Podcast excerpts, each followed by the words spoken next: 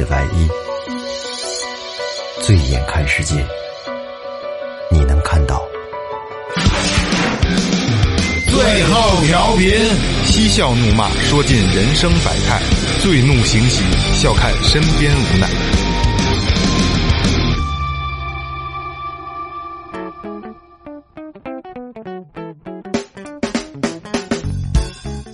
听众朋友们，大家好，这里是最后调频，我是你们老朋友马粪蛰、毒蛇咬，养活孩子，钉儿打脚，这是四大疼。钉儿打脚钉儿打脚，啊，钉儿打 钉儿扎脚，钉儿打脚。我是二哥 A K A，再跟他 brother。大家好，我老岳。哎，来了来了来了！哎，说前面啊，微博搜索最后调频，微信搜索最后 FM，关注我们新浪微博公众号，公众号里有什么呢？岳哥告诉大家，公众号里有一些我们出去玩的照片，还有一些节目相关的信息。另外呢，还可以打赏啊！如果喜欢我们的节目，可以对我们进行表示一下。然后这刚才岳哥也说了啊，有这个打赏通道，还有与我们联系的方式啊，还有我们的这个平时发一些我们生活中跟与与节目无关的一些东西啊。对，呃，还还挺有意思的啊。然后比如说帽子啊，什么帽衫，现在帽衫这个条没法做了啊。周边产品也在那个公众号里哎都有啊。贴纸要上线了，啊，哎贴纸要上线，这个贴纸啊是这样啊，就是因为为什么会贴纸上线呢？因为最最后模特队儿成立了，对吧？最后模特队儿啊，我们自己需要贴。对对对，所以说这个这个，呃如果在北京的小伙伴参加最后摩托队儿的这个这个这个骑行活动出游的活动啊，暂时啊，我可以以最后调频可以送给你们不是贴纸不是是这意思，就是参加活动必须贴。嗯，对，哎，不贴都不行强行贴，那必须这么说明没人来了。我操开玩笑，开玩笑啊！来了以后呢，愿意要的可以送你们贴纸啊，因为这个贴纸，说实话啊，就是大家知道防水贴画，其实做出来还挺贵的啊。这这咱们就别，我们也开始也想送，那你说送完了以后，你说包不包邮啊？包邮我们纯赔，对吧？你说不包邮，你说哎操，最后他们那操呀！你送个贴纸还得自己掏邮费，挣点邮费有意思吗？所以那那那我们就送，好吧？嗯，有有有机会就跟我们一块玩啊！来，入正题吧。入正题啊，因为、呃、之前我也说过啊，有很多，比如说有情感问题的，有这个这个两性问题的，对吧？家庭问题的，然后工作问题的，就是很多的问题。其实今天我们为什么要做这期节目呢？就是。呃，我觉得可以正视一下现在的这些很多的，就是鸡汤类的东西，嗯，鸡汤特别多，可能包括今天我们做东西也是鸡汤里边摘选的一些东西，但是我最起码对于我们来说，相对觉得这些东西。呃，在鸡汤里算是比较有用的，所以今天我们就给它筛选出来，稍微好喝一点对对对，稍微稍微好喝一点点的，稍微香一点的啊。这应该算是一期宝典吧？好像是有有一期评论，有一个听众说过一回，说说那个哪天聊聊什么职场啊，怎么跟人接触的，好像有这样一个，我有点印象，有点印象。这这期就是挺靠的，哎，对对对有点深度这因为期啊。因为就是刚才二哥也说有有人留言会这么说，也有人私底下跟我这么说。但是说实话啊，这个社会是一个万万象的，对吧？那个每个人不可能像像说说我们可以像书本一样做到。对待每一个人是什么样子的？对待每个人都是不一样的。是我们没法说把我们的经验介绍给你，因为有可能我们的状态、态度和想想法教会你的，可能并不是适合你的，在你的这个环境中没法套用没对对对，没错。所以今天就找来这一些相对还比较，我们觉得还觉我们四个人觉得还比较有意义的，然后咱们大概的聊一下，好吧？就怎么去接触，怎么去面对社会，怎么去面对身边的人，好吧？这些个有深度啊！咱们其实是，呃，一边给大家说，一边自我学习。哎，自我学习，聊到哪儿自我说哪儿审判啊，这些东西肯定啊，一听就会觉得特别有道理。嗯，但是实际上真遇到事儿的时候呢，反正这也不一定好使。仅供仅供参考啊，仅供参考啊，需要修炼。嗯，因为最后他们毕竟这个最大的四十岁了嘛，所以就是做点人生感悟的也挺好的啊。是是是。咱们首先第一块儿啊是人呃素养这块的啊。哎，第一个咱们要说的叫蓝斯登原则啊。这蓝斯登原则是怎么回事呢？啊，在你往上爬的时候，一定要保持梯子的整洁，否则你下来的时候可能会滑倒。那大概的意思就是，呃这个做人做事儿要进退有度，嗯，才不致这个呃这个进退维谷，荣辱皆忘，嗯，然后才可以啊荣辱不惊。是，嗯我觉得他这个应该是说，不要为了往上爬而不择手段，有有关系是吧？不择手段，你把一切就是该得罪的人好多全都得罪遍了，你上去了，但是有朝一日不行的时候，下来的时候，可能不好收那场。俗话就叫“做人留一线，日后好相见留条后路就是。对对对，就是那意思就是你前进的方向，你要把路都都都就别你别拆，因为你可能还要下来，对吧？很有可能还要下来。再一个就是就是就是呃，你可能还有一方面原因是什么呢？就是你把路清干净了。收拾的干干净净的，你后边的人就走你的这条路可能更好走，对你也有帮助，是吧？对对嗯，有这方面的原因啊。”。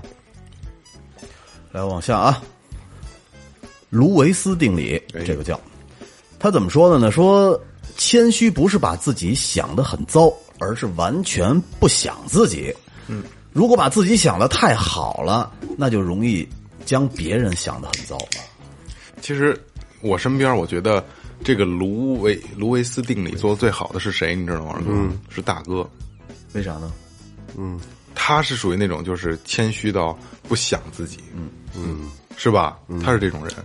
然后，呃呃，这其实说实话啊，就是嗯，这么做呢，可能太极端了也不好。对但是最起码啊，你这么做的话，你身边的人都会念你的好。是这样啊，他所谓的这个谦虚，不是把自己想的很糟，就是你没必要在别人面前故意表现你不好的那一面。哎你明白了吗？就本身啊，我他妈挺优秀的，在在这一块儿，我没必要在别人面前刻意的展示我这一块不好。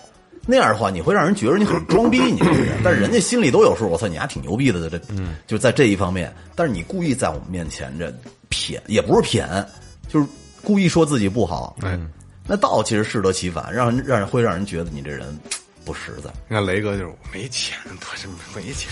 又来又来，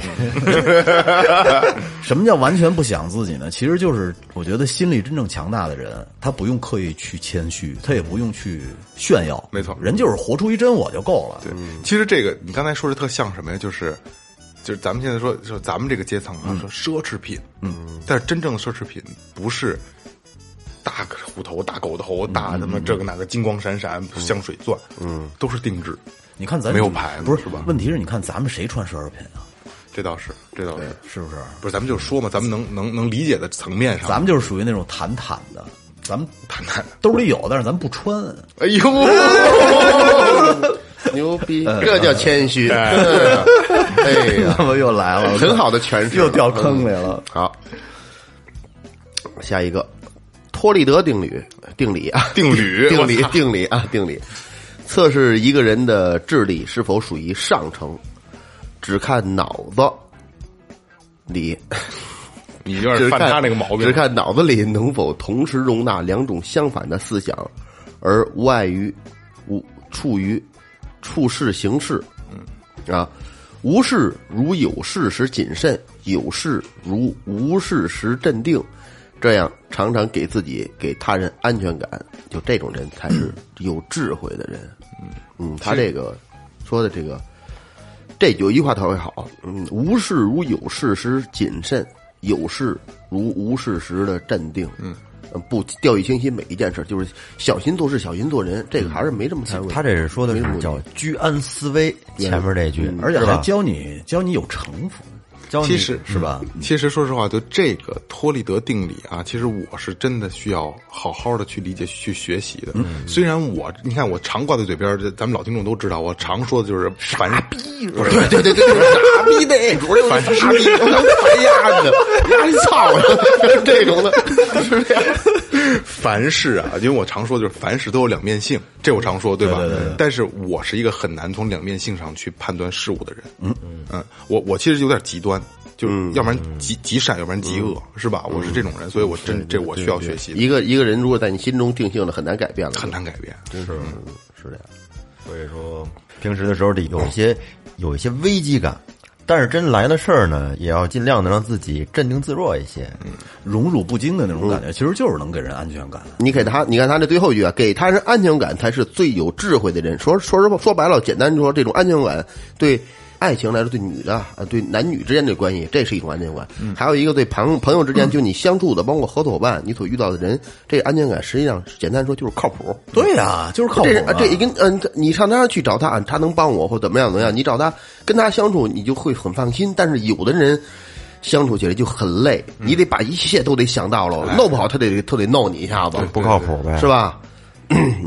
但是这里边儿我觉得特别特别难的就是有事如无事是镇定。对，这一旦真出了事儿之后，我觉得这种太难了。要想做到就是说和没事儿一样，你会你会就是特别镇定地来处理，在你表现上，在其他人看来你是状态很好，我挂很难很难。我也是，谁不挂心我？心里承不住事儿。凡夫俗子都是这样的。我有的时候吧，我在判断我自己做这个事儿，当时觉得自己就自己做的不太对，但是通过时间的考证，我觉得我好多事儿我做我我像像这样的事儿，就是有事无有事无事，什么 就这个就这个啊。有一回我讲一真实案例啊，有一回那是在拳馆上课呢，呃，那天是集训的最后一天。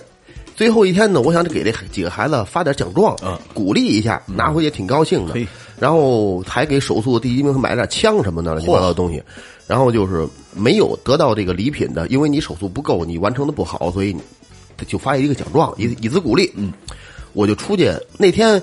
这奖状我买来了，但是写着写奖状那笔我没有，你不能拿那个他妈那个那什么笔一小细字儿那写，你得拿一宽笔。我这门口就有一个店，我说我开车到那儿两分钟我就回来。正好有俩家有俩家长在那儿，我说您给我看一下这几个孩子，我五分钟我就回来，我买根笔回来，回来我说我写的有点难看，我说您帮我写一下，嗯，人英挺好，我就出去，等我一回来，出事儿了，哟哟，出什么事儿了呢？就是也正好是一个小课间，我让他们稍微休息休，到我说五分钟吧，我休息十分钟，我出去马上我就回来，有几个孩有俩孩子啊，拿着这个就是这个这个这靶子，拿靶子互相的这打那个靶子，嗯扔扔着玩儿正好扔一个一个女女家长两口子扔这女家长脑袋上了，哎呦，那东西挺硬的，不是？菜脑袋上了，菜脑袋上这女的也也鸡巴有点焦，就跟蹲地就哭了。嘿，呃，然后呢，我一回来呢，我我懵逼，我不知道怎么回事儿我就回来了。然后那男的呢是一个小矮逼，就是怎么说呢？哎，别这么说，不好。呃，不是，他是来试课的，他不是咱这家长，哦他就是那天第一次来，嗯，第一次来带着孩子过来体验来了，然后我我就过来了，我哎我说怎么了怎么了？然后我就好几个家长都围着那女的说你怎么样啊？好点没有？说怎么什什么情况？可能有点儿勺着眼睛了，有点流眼泪，就那那样，实际上逼事儿都没有。这男的我我都过去了，那男的说你是老师，就啪家就薅我脖领子了。我去，我一瞧，他还没过我肩膀呢，这男的。我我好像如果说真干要干起来的话，我估计我都不用上脚，就一俩胳膊就给他摁地下了。嗯。当时我说不是我，我我肯定是咱们这边有问题，要不然人不会那么那么激进。是是我说你别这样，我说你说清楚，我说我刚来，我什么都不知道。我说你别你先别这样，然后他就。他他，你看那状态，就是他不是那种真正要动手打架的人。那意思就是说，我媳妇受委屈了，我得我得直着点儿，得拔拔粪。对对，那我要一想一捏他，就跟捏捏小鸡子那种的，一种是一个 不像那那那那什么的人，我也就没言语。嗯，然后 解决了问题吧，就然后我就这样谁猜的？我这边家长带着人家家长瞧去，嗯，是吧？我这边该上课上课，把这事儿弄完了，瞧完之后是怎么互相赔偿，你们自己商量去。对吧？我这边我也跟家长说，我这个不可推卸责任。他回来，我回来的时候，我心里有点 有点不太舒服。我想，我说你妈别让他薅着我脖领子，还给我拽拽我两下，其实没动啊，拽我两下。我说这操呀，我从来没受过这。可是我往后还想，我说我跟那夸夸，我要跟他抡起来了。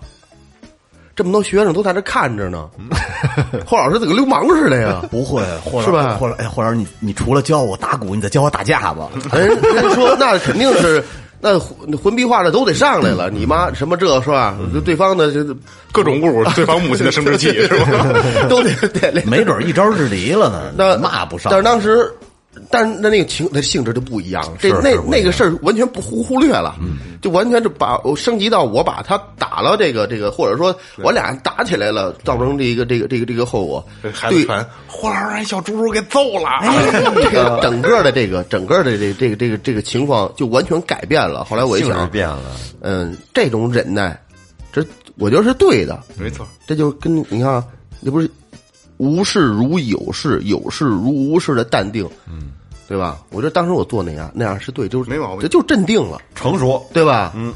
嗯，是一个成年人稳？重的成年人的做法。哎。这样呢，不但包括家长，包括其他人在旁边看着，哎你看霍老师竖大拇哥挺文学的，你看 文学好好跟人讲道理，嗯，人拽着包脸这么一眼，人你看这跟人个儿跟着搁着呢，瞅这样应该是吧？也也但是回家谁鸡巴凹他谁知道。就 就挺文学。这个老听众知道，这是二哥的一个一个 slogan 啊。二哥特别牛逼，戴了一个破壁眼镜。就文学这块儿，谁也别跟我吹还还牛逼。抽着烟斗呢，还还抽两口烟斗。对，就文学这块儿，谁谁别跟我吹牛逼。这就是呃根据这个，我刚刚我想到一个一个小小小的事儿，你当时的一个谨慎，一个镇定，可能是真的能让你往后的路可能更平坦一点。嗯，是当时你没有你没有这种图一时痛快了，可能后来你要付出一些 隐形你所看不到的这些代价。没错，就是说遇到事儿之后吧，先别慌，动动脑子想想，先真让自己冷静下来，千万是先别别。慌，别拿出手机。哎，发个朋友圈儿，对，来下一个。下一个是莫斯科定理，怎么说的呢？嗯，他说你得到的第一个回答不一定是最好的回答。Right 凡事啊，多问几个为什么，你一定能得到最好的回答。嗯。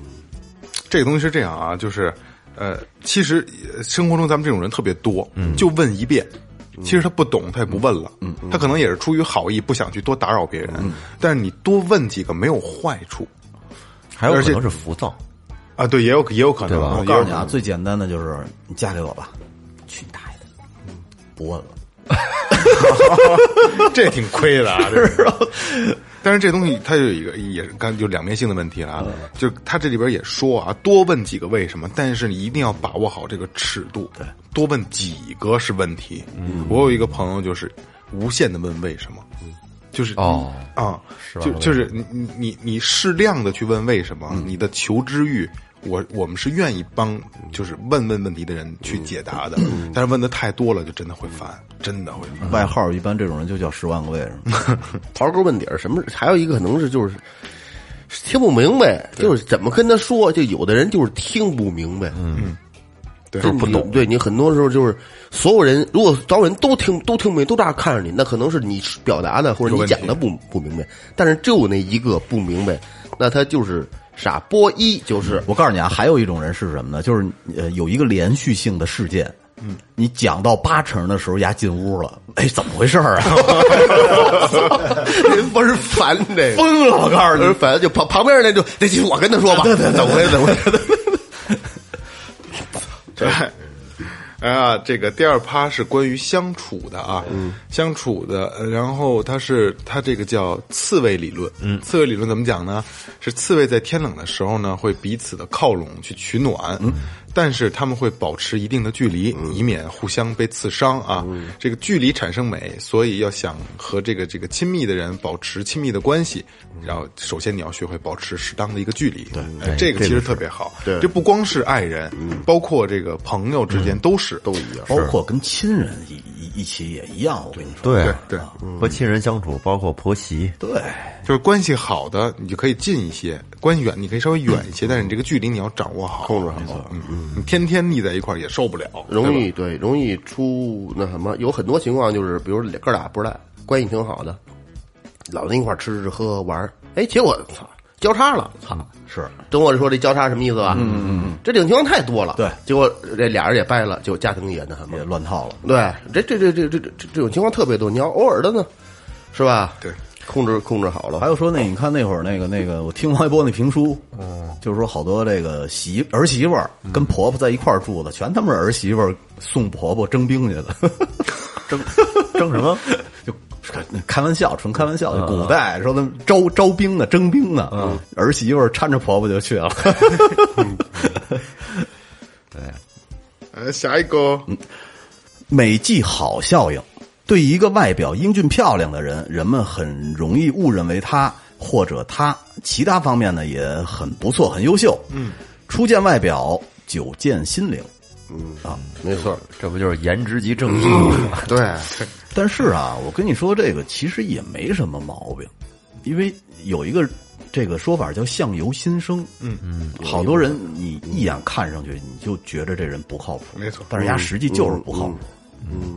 能看得出来卦象，卦象卦象对对，对，这是一部分一部分。而且还有还有一些人呢，就是我外表我一眼看人家就不对路，我干嘛跟人家久处啊？我就是属于特要要求眼缘的人，对。特别要求。好多人你就不想跟他久处。对对对，我来仔细的来分析一下他这句话啊，就是对一个人的外表英俊漂亮的人，就是说很容易也造成一种误解，就觉得他其他很聪明，干什么什么都行，品质也好，嗯，是吧？嗯，这样他后边补充了一句话，就是初见外表，久处看真心，就是就是就是刚刚开始看，你看他外表，你可能觉得他挺好，能接受，但是你要相处长了之后，你才能看见他的心。没错，真有很多就叫，呃，驴粪球外面光，对，对，呃，外面挺光溜，实际上里头什么什么是草渣子，有很多。我发现很很很很多学生也是这样，朋友人都是这样。白不眼镜，倍儿高，倍儿呃个儿个儿个儿也不矮，倍儿倍儿水灵，哎，干点什么比他妈谁都笨。嗯嗯，你他妈是说我的话没？有 没有没有没有，哎，这螺丝刀都不知道正反。我也没说，真没说。我知你你你是懒，你是你不是笨，真的 有很我很很多这这这样的人。其实他这个还有点有点那个有一句古话叫什么呀？“路遥知马力，日久见人心”，是吧？得相处时间长了。对，好多你看明星啊，好多人觉得明星干什么都是对的，是吧？就好像明星都不放屁拉屎拉屎都是香的。对，其实就是这个道理。而且二哥说的没没错啊，就像我这样的，这个有长相也好，心灵也美的少数。操你妈！盖尔哥了，哎，我说完啊了，对对对，盖尔克，对我还是，哎呀我还配老岳，没没记好。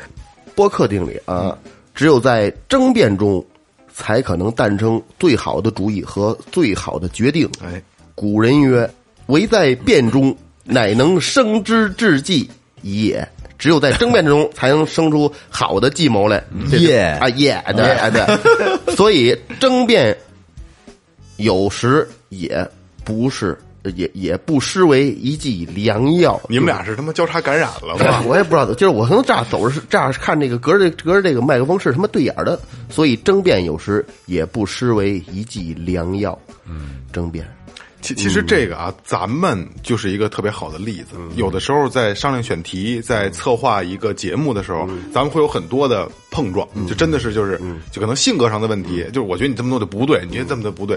有的时候碰出来的一个结果倒是好的，是对吧？倒是他妈的合理的，没错。有很多团队都是这样，这个争争辩肯定是好的，对，因为就怕你没有争辩，就谁傻逼的大眼瞪小眼都搁这瞪着，谁也不知道说是是什么。首先你争辩的话，证明你关注这个问题没错了，对。最起码你用心了，你关注，你思考了，对。你才会才会有你自己想想要抒发的这这种态度在里边。嗯，还有就是说，一个人你定的东西吧，都只是说你自己个人的一个一个想法。如果没有争辩的话，他你想的什么东西，它就是什么东西，碰撞不出来。对，他可能他不会再往更好的或者更坏的方向去发展了，就这样了。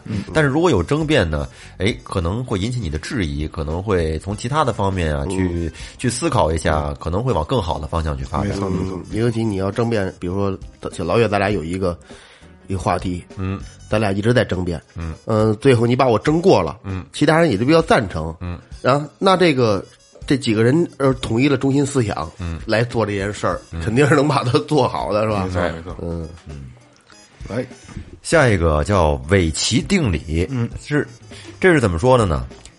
即使你已经有了主见，但如果十个朋友的看法都跟你相反，那你就很难不动摇。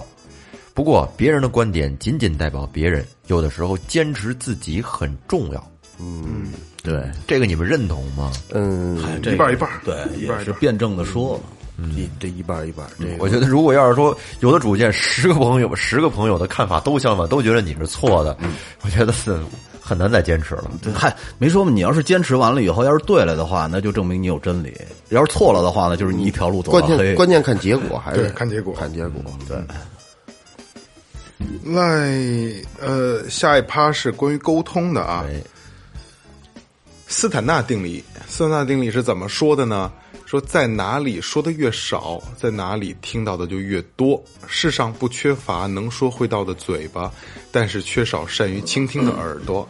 只有很好的去听取别人的，才能更好的说出自己的。对所以其实这个是特别有道理。所以听众们要听电台呢，是不是？对对对，多多听别人的，嗯，自己才能知道自己想聊什么。你也得辨别你听的这个人是什么人，哎对，谁跟你说的。没错喽。有些时候真是他妈不怀好意，那个有一些时候真是那个良言是吧，发自肺腑，不一样还是。其实有的时候吧，就是好多人就是有某些平台上会说骂咱们，你们怎么这个糟性啊？怎么这三观这么不正啊？其实有，就是我就想说啊，就是良药苦口，忠忠言逆耳这么一套事儿，真的，真的，真的是这样。对我们虽然可能是从态度表达上没有不像他们新闻联播播音员一样，对，我们去去纠正你，或者说是教导你，我们从来包括今天这期节目，也没想教会任何人做任何的事儿，只是把我们自己的态度说出去，不要拿你剩女的眼光去看待我们。对，嗯，你要是喜欢我们，你就接着听，你就支持我们，该打赏 打赏。你要不喜欢，你转台，有的是他妈新闻联播可看对对，，是吧？对？然后你看啊，他说这个世界上 不缺能说会道的嘴巴，而是缺少善于倾听的耳朵。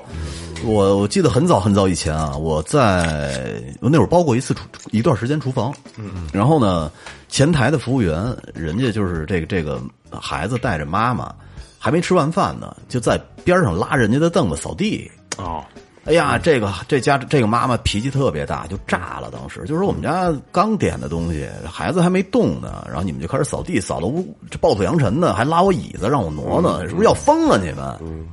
前台经理就搞不定了，后来就把我叫出去了。叫出去以后呢，我就直接把那个妈妈带到我们我我当时有办公室，衣服脱了，啊，对对对，带到办公室了。后来又很快就就搞定了，他们就觉得很神奇，说为为什么呢？雷哥问那个孩子妈爽没有？不是为什么呢？后后后来我我就跟他们说呀，我说你在发现这个家长很生气的时候，你就要倾听，你让他把所有的火气都发出来，对，而且你一定要真心的，你让他感觉要由衷的去倾听，是是是，嗯对，您说的没错没错没错，确实是。对他把所有的火气都发完了以后，你再去道歉，这样的话效果特别好。他在说的时候，你在你在对着他说，然后就一点作用都没有。嗯，确实是。所以有的时候，其实倾听是一个特别好解决方法的，这解决解决问题的一个方法你。让他把火发出来，实际上没准人家人家有叨逼几句，没错，他叨逼完了以后呢，有时候他可能一想，哟操，我这是可能有点过激了啊。但但是雷哥这件事儿啊，确实是老北京人讲究的，就是你扫地算轰人，所以说确实有有讲究，确就实不是愿意。就是我要是那个那妈妈，我他妈也生气，对对对对对是不是？费斯诺定理，呃人呀有两只耳朵，却只有一张嘴巴，这就意味着呢，应该多听少讲，少说多做，说多了以后呢，就会变成这个你做事的一个障碍。哎，其实这个我觉得也挺有道理的。我我我特别特别小的时候，我在门头沟住，我们家楼下，哎呀，我想想还不是啊，是是是是搬到这边来了，搬到这边来了。但是我小学，我那会儿特别喜欢切诺基，嗯然后 操，小学就喜欢这玩意儿，特别喜欢切诺基。那会儿那个切诺基上还会贴花儿，贴一个滑雪，滑雪的。我们家楼下就有一辆紫红色的那个，那那是后边写克莱斯勒的，对，特别好看。后来我就跟我奶奶说：“我说我奶奶，我长大一定要开这个。”我每天都说。后来我奶奶就说：“说你你先做事儿，再说话。你要是这样，你把牛吹出去以后呢，你以后开不上，人就笑话你了。”嗯，我觉得其实我当时没什么感觉，但是我长大了以后呢，我觉得我感触挺深的。嗯，你开上没有？开上了嗯啊威威八的还是是吧？V 六的 V 六啊后来开的 V 八的。嗯，啊，然后我我为此呢写了一个帖子，那会儿在悦一族叫“奶奶，我终于开上了切诺基嘿，我操，那大逼装的，”。之前百度 百度还能搜着那帖子呢，后来搜不着了，我不知道。真这个也言多过失，言多必失，这种事，嗯，还是确实确实这样，就是说白了就是吹牛逼嘛。他说这意思呢，也对，也有两种一一个呢，就是二哥你说的言多语失言多必失啊，有的时候你这话说多了以后，不定哪儿就得罪人了。其实也没毛病。为什么以前你看古代那饭馆里边告诉说，莫谈国事，莫论人非，是吧？还有是观其不语，哎，这你这其实说话你总结吧，你俩哥们儿俩人一块坐着聊天，你不可能鸡巴给他背背背关口给他，嗯，对吧？你也不能，你不可能说过多的来，很多时候两个人都在讨论什么日日本到不到什么脏水吧，对，是吧？对，谁谁又又又不买咱棉花吧？嗯，这你不能老说这个，除了说自己就是说对方，要不然就说其他人，对，要不然说这两天我搁一什么什么事儿，这什么事儿肯定还是与人有关的，就永远都离不开人。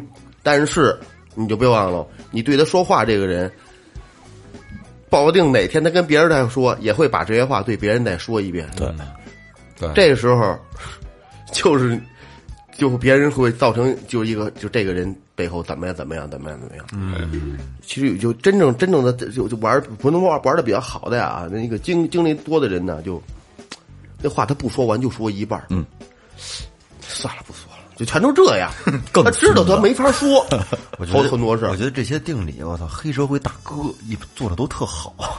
为啥呢？你没发现啊？作为黑社会大哥来讲的话你，是跟黑社会里混过是吧？很多这些里面他都符合。社会科，这个说话这块儿啊，说话就刚才这个这块儿，就这个这这个什么少说呀，多做呀这些的，嗯，我觉得这一最经典的诠释就是什么呀？就是征服里边儿宋老虎送了一句话，宋对宋老虎 约这个刘华强这一段落，你想抖像某音上或某个视频网站都可以找到。你看那里边所有的对话，太经典了，那个台词写的多一句废话没有，每一句每一个字都能表达对方的意思。祥子是我小兄弟儿，哎，我这有我这点儿那个也也靠他吃饭呢。你瞧这点儿这儿就得了。刘华强说，那个老虎您也是是吧？道上有点人玩的比我早，我有我的兄弟，说这点事儿您让他自己跟我说，就那事儿你没戏，嗯啊，然后这个呃呃，今天我来，我给足你面子。是吧？您请我，我是这互相都给足面子了。我能来，您请我是给我面子，我能来是给您面子。你差这点儿说，一点儿废话都没有。说你你老我敬着你，但是我我道上打哪你也都知道。这不这不老虎急了吗？我送你一句话，啊，对年轻人啊 不不不是年轻人不要太不要不要太急盛。嗯，然后这个刘华强这回翻头翻翻回本来要走了，翻回头来说不气盛能叫年轻人吗？你就这几句话一一句没一句废话都没有。嗯。然后这不给他那个那个扎了吗？扎了，然后刘华强那个那个老虎的弟弟不是急了吗？急了，然后那个刘华强手下把他把腿给扎了，不是？然后就说石龙得盘着，石虎石虎得握着，你这弟弟脾气有点太经典了，回去可以得真得看，真得看一眼。他们就我我我没看过这片。子，你你看你看一段这个。我，回去看一看。你。看他那就是就刚才你说这黑社会，他们其实黑社会他们所所说的就是咱们老瞧那个什么上视频网站、短视频网站里边说那个社会科，嗯，这就是社会科。他们一些通过经验来总结出来的这些，他们之间见面说话，你仔细观察，特别有意思，相当微妙的这种感觉，里边包含着意思很深远，挺深的，挺深的，说话很很有艺术。藏龙卧虎的。对，好，那下面呢，咱们开始下一趴下一趴了啊，就关于合作的。哎哎，第一个呢叫氨基酸组合效应，嗯，组成人体蛋白的八种氨基酸，只要有一种含量不足，那其他七种就无法合成蛋白质。当缺一不可的时候，那个一就是一切。哎，其实这个例子举的特别特别好，团队是吧？嗯，就是团队就缺一不可嘛，对吧？就八种氨基酸缺一个了，那七个都甭甭甭想好使了。是，我觉得这特别这这个还真是特别好啊。或者你把这八种氨基酸换算成这个，就是你换成八块小木板儿，八块小木板儿可以围成一个桶，嗯，但是你少一块水就装不进去，哎，是这样是是吧？也是那个意思，嗯，来下一个，下一个叫做磨合效应啊。新组装的机器通过一定时期的使用，把摩擦面上的加工痕迹磨光，而变得更加密合。刚看到一个人时，你可能印象没有那么好，但通过一段时间的相处以后，你可能会渐渐喜欢这个人。这就是磨合的力量。这其实这就这就这应该是给我的一句话啊。我我是真的是需要这样的，就跟二哥之前说我就是我认定一个人了，我很难对他有改变，甭管做什么，这这是特别不好的一个一个。我也是这样嗯，你也你也是。我也是，你知道磨合这个东西吧？我上小学的时候，我给我们的那个小学班级里的孩子讲，嗯，聊着聊着聊起这个事儿了，我告诉他，磨合是一个符咒，嗯，这东西是保车平安的，因为我他妈也不知道是什么。什么叫磨合啊那是小时候看汽车后小时候好多车拿一白纸贴着贴着磨都贴一那他们就问我说：“这这这雷子，他说这干嘛的呀？”我说：“我说那是一那是一咒。”你说车里有打岔啊，那个，我说你看，一般贴这个的都是都是信这东西的，信你一贴，这就哎，这是保平安的。当时好多孩子都信了，我他妈也不知道那会儿，来啊，下一趴是关于热情的啊，这叫马蝇效应。说再懒惰的马，只要身上有马蝇叮咬它，它就会精神抖擞、飞快的奔跑。有正确的刺激，才会有正确的反应。嗯其实你看，可能拿鞭子抽，并不是一个最好的让使马加速的一个一个一个反应效果。对但是你看，它就是马蝇去叮咬，让这个马会有有一定的这，就是我可能我一直在跑奔跑，这个这个给它给它一个一个一个一个一个一个动力啊。所以说，就是很小的刺激，可能会造成一个最大的动力输出，是是吧？或者你把前面给搁一小母马也管用，是吧？现在开车的都是你啦，雷哥。就得使这个正确的刺激，就得使正地方。对，没错。其实这马蝇效应，这是我第一次听说啊，我就可以很有可能啊，这只是一个一个鸡汤，不一定说这个马蝇这个就是真的就是这样。但是我觉得这个比喻，我觉得还是挺恰当的。但是你说这个马蝇的叮咬，我我不知道这种换算会不会不合适啊？嗯，那好多妈妈特别容易唠叨孩子，嗯，你说会不会这个唠叨恰当的唠叨也会让这个孩子就是在各个方面对他有帮助呢？不是这个东西啊，你你这你这么说就没有意义了，因为什么事儿只要你的度合适，都是有有促进效果的，对吧？一定是这样的。有道理。他是他这个指的是方式，对对对，就各种方式都算值，他说的不是度你要适当，你要适当。好，倒 U 型假说，嗯，啊，当一个人处于轻度兴奋时，能把工作做得最好；当一个人一点兴奋都没有时，也就没有做好工作的动力了。相应的，当一个人处于极度兴奋时，随之而来的压力可能会使他完不成该完成的工作。世界网坛名将啊，网球名将啊，这个贝克尔之所以能成为常胜将军，其秘诀之一就是在比赛的自始至终都呃防止始终防止着自己过度兴奋，而保持着半兴奋状态，就是把这劲儿捏着点儿，可以操，是吧？当所有人也嗯、所有所所以有人也将倒 U 型假说称为贝克尔境界，过激情过热，激情就会把理智烧光，热情中的冷静让人清醒，冷静中的热情使人执着。嗯，这最后几句话值得值得反复读几遍啊！我再读一遍：热情中的冷静让人清醒，冷静中的热情使人执着。二哥在说，其实他说 说特别好，再读几遍，是他自己没读明白，应该是。是是是是是是是是，我觉得我读不明白，别人可能也读不明白，我就再读几遍。防止兴奋过度，其实这个对于经常呃就是有比赛的那个那种那些孩子来说，是一个特别好的一个方法。这个东西是这样啊，我给大家聊一个我亲身经历啊，因为我是从小是体育生，从小体育生，然后呢，当时我我所每一代的教练都说，哎，那我你其实你就就我就是后来就没发育啊，就没没正常发育了。其实教练是挺看好我的，胸胸没长好，没没长出来。挺看好我，因为我是一个兴奋型人格，嗯，就兴奋人格是特别适合做运动员的，嗯，但是我我就是当当然我后来慢慢的发现啊，嗯，当你过度兴奋的时候，你把你你能调整自己的兴奋度，嗯，为什么你老说我美酒带三分呢？嗯，就我自己会调整一个我的这个兴奋度，嗯，就是我一定要跟大家契合，一人就给人扎针儿了。对对对，就是在一个水平线上。然后就是以前有比赛呀什么的，我会自己调整，就自己会调整，对吧？自己可能找个角拍拍拍脸，这个那个兴奋兴奋，活动活动。兴奋过度了以后，会两种两种情况。第一种是脑子反应够了，肌肉反应不够。嗯，第二种就是肌肉反应够了，脑子反应不够。就反正就是会误操作，没错，嗯，所以就是你真的需要像刚才你说那个网球那个贝克尔一样，调整到一个半兴奋状态，你能调动的起来大脑、肌肉和你的兴奋度，这是真真的是很重要。还有，你知道，就二哥，你们经常有那个在台上去打鼓演出的那哎我刚个经历，我也要说这个哎是是吧？嗯我就觉得，你看有的时候特别难的曲子，没准在家练的好好的，一上台懵逼了。对懵对跟家踩的快呢啊，是我之前还有一种你你有过这个？他太有了。还有一种可能是什么呀？就练不下来，打的上台了以后放很放松下来了。嗯，有有吧有很多时候，那是我们有大概四五首歌吧，嗯，有时候演四首，有人演五首，为什么呢？就是临临临演之前，今儿演不演这歌？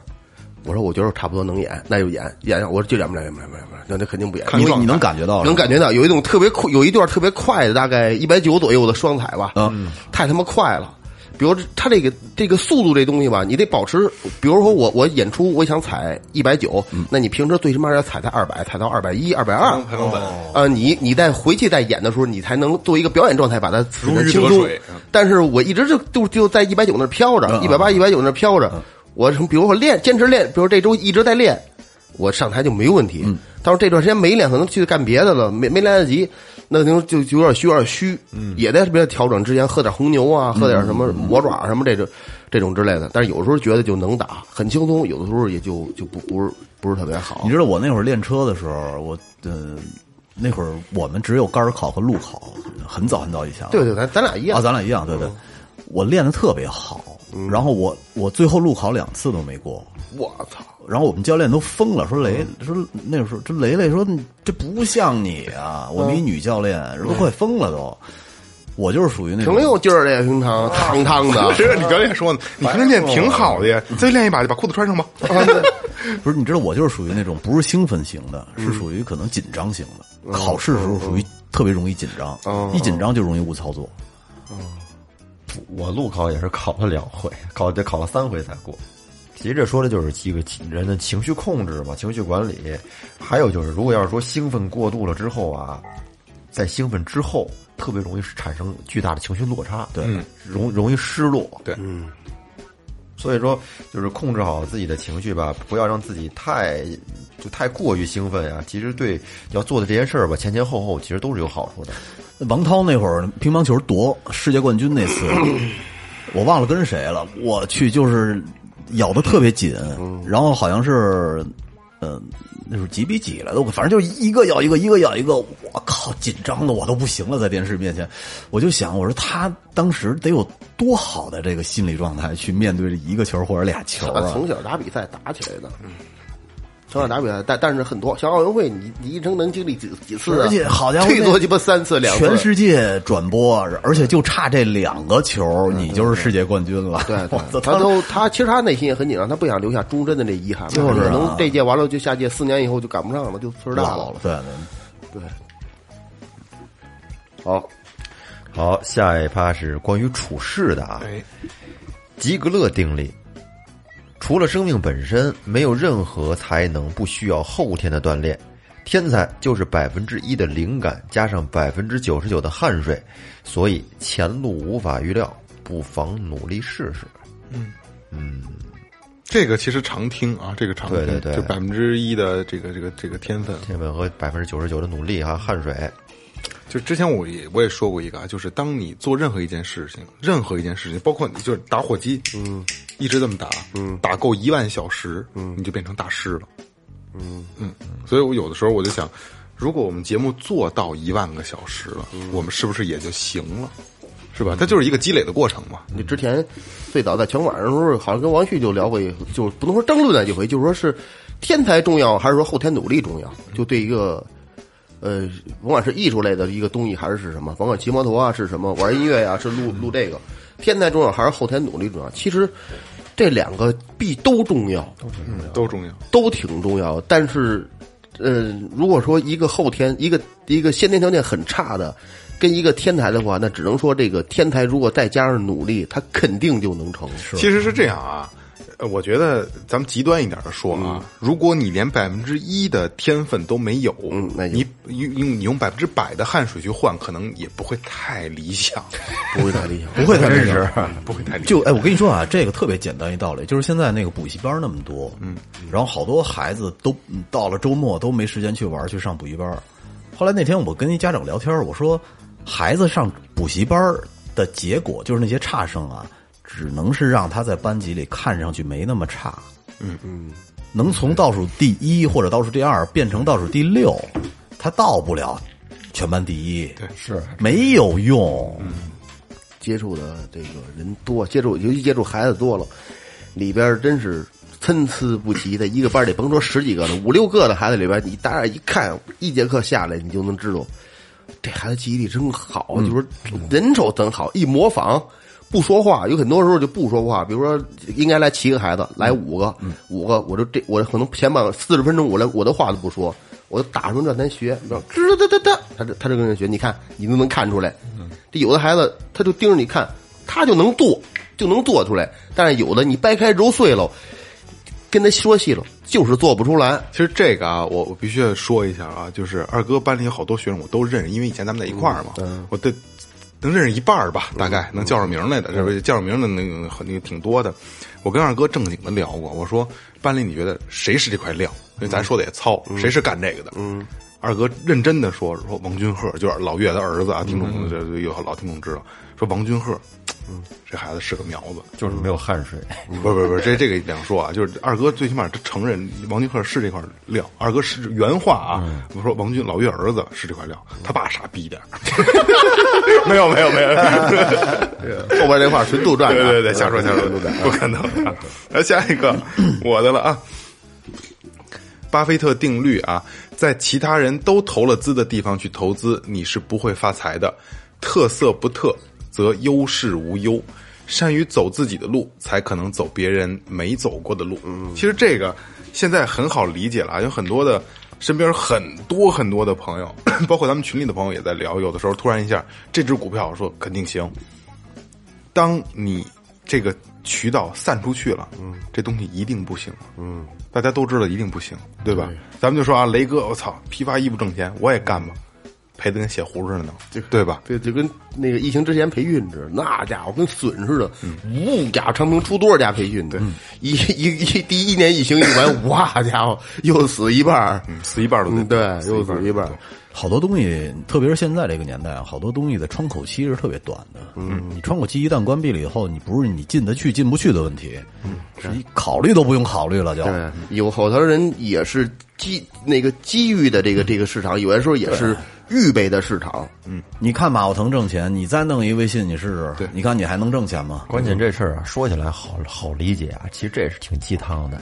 就是说，其他人都投了资的地方啊，关键是一般人他发现不了其他人不投资的地方，是不是？但是你这嗨，有的时候跟风是容易出问题的。其实二哥最明显的啊，就是咱们刚正经做培训那那两年，嗯，有多少人有有闲钱的这帮，嗯，土土匪们、土豪土匪们，想投个培训，嗯，对吧？很多，包括你你的朋友也身边也我有，还想弄。对对对。我告诉你啊，那个就是嗯，嘉联底下的那个，现在那个什么新农合还是什么什么那个那个地儿，当时我就想给他接过来弄培训。就是大家都觉得，哎，我操，培训真赚钱，都往里扎的时候，你放心吧，这这个行业要完，嗯嗯。其实实际上到现在，今天但是他这样但是结果你很难预料，谁也不知道是是这疫情给他给那什么了。你这来一手来手这个，你这谁受得了？呃，就是包括就是疫情，这是天灾，这没办法，包括政策，包括很多的，就影响太大了，影响太大了啊！来下一个，最后一个了啊，费洛斯法则。哎，费洛斯法则，在筑墙之前，应该知道把什么圈出去，把什么圈进来。人这一辈子选择很重要，做明确的选择就更加重要了。哎，这是一个规划性的一个一个一个一个一个题目了啊！就真的是你你你你要做一个选择，你什么是你需要，什么是你不需要。或者说，你这可以这么说啊，就是你想进什么圈子，或者你根本进不了什么圈子，是吧？其实朋友圈，我觉得嗯跟他这个说的比较贴，就是你要是二哥，你说天天跟那些臭吃臭喝的人进到一个圈子里边，我觉得也没什么没没什么出息，是吧？没意思。但是你要是跟你看我特别明显的一个例子就是，呃，我跟我 操我我只能是得罪人了啊！嗯，你我我跟我那些发小，我们一块儿吃饭的时候就是臭吃臭喝，聊妞儿，然后聊乱七八糟的这些俗事儿。嗯，但是我特别嗯意外的就是，我之前去广东出差的时候，我跟我广东那边工厂的朋友聊天，全部都是生意。嗯嗯。也个别也聊妞儿，也聊点儿关于妞的生意乱七八糟的事儿。但是呢，你听他们聊的全部都是生意上的事儿，你还一点儿都不觉得他们烦。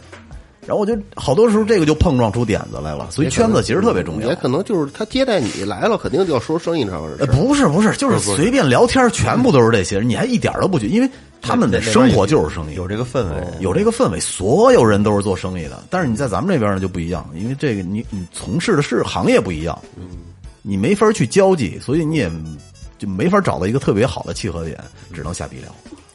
但是说回来啊，很多时候人根本就不知道自己想要什么。你把这结果放在这儿了，你说了是选择很重要，你把什么圈进去，把什么圈出来。但是很多时候在事儿没发生之前，你不知道该把什么圈进去、圈出来。反正我在上小学的，就是就人就要买切诺基，不是在在上小学那会儿，就全部都是被圈出去的。就我我这个人啊，就是好多人不许跟他玩啊，不许跟郑磊玩，那他妈那那不是好东西。就是把你给劝出去。还还是还是挺一针见血，真的挺理解你。好多家长都好多家长都跟孩子这么说过，对，认识你认识最清的是你父亲，对。对，但是呢，好好自为之嘛。对，好自但是你说你这你过了二十年以后打脸不打脸啊？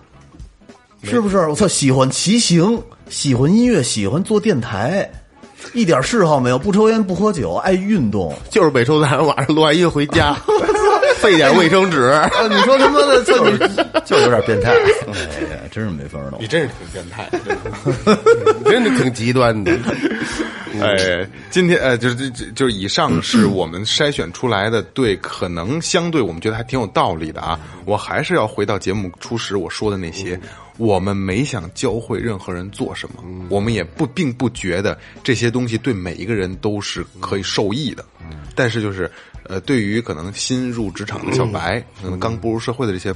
咱们这些新朋友们啊，可能某某一句话、某一个定理对你真的是有帮助的，对吧？可能某位听众朋友在这时候呢，听节目的时候正好遇到挫折了，一些走进了自己的一个死胡同里边不好出来，哎，可能听到这期节目呢，有一句话对他有些启发，这就挺好的。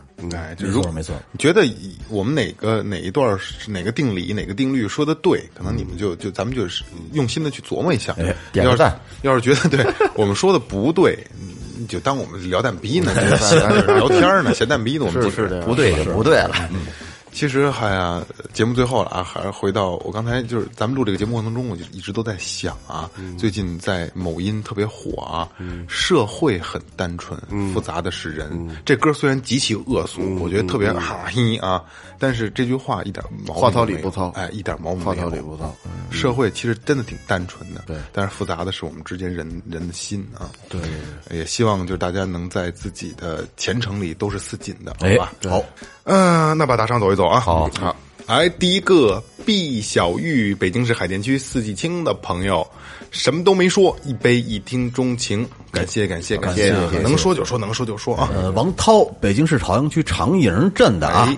他说这条呢让雷哥念。首先啊、说声对不起，白嫖了这么多期，小小的心意不成敬意。没有没有没有，呃，由衷的希望以后节目呢越做越好。必须的。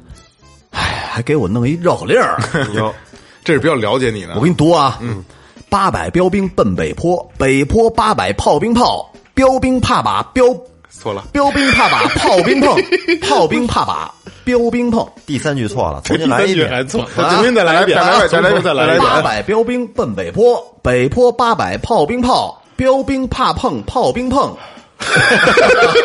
不对，不行，标兵怕碰炮兵炮，炮兵怕把标兵碰，哎，这回对了，这回对了。就增加一个难度啊！真够难为我。巴拉摆了标兵，巴拉摆了坡，你来这套。来不动，来不动来。来人打了多少啊？哟操！一杯一听钟情，其实这个顺口溜我们小时候老说，但是说的跟这内容不太一样。就大差不差。哎，我我们那儿说的是八百标兵奔北坡，炮兵并排北边跑，炮兵怕把标兵碰，标兵怕碰炮兵炮。你看人家，你看看人家，你看你的口条，这从小就玩儿。对，我从我从小我玩他妈三十多年，我妈就教给我说这个。哎，那个王涛是十杯一瓶钟情啊，非常感谢啊，非常感谢。十杯啊，十杯，十杯一瓶钟情。然后那这几遍没少，哎呦喂，没白没白读。这样再送王涛一遍，再再来一遍，来来来来来来来。然后那个王涛是这样啊，就是没有什么白嫖不白嫖的啊，就没有必要就就是就是有这份心，我们特别开心。就是就是白嫖的人多了，你算老几？开玩笑，开玩笑，开玩笑。啊！一杯不嫌少。一杯不嫌少对，人十杯啊，嗯对，下一位是咖啡豆，北京朝阳的啊，我又来了，一晃快一年了，我又开始骑上骑摩托上班了。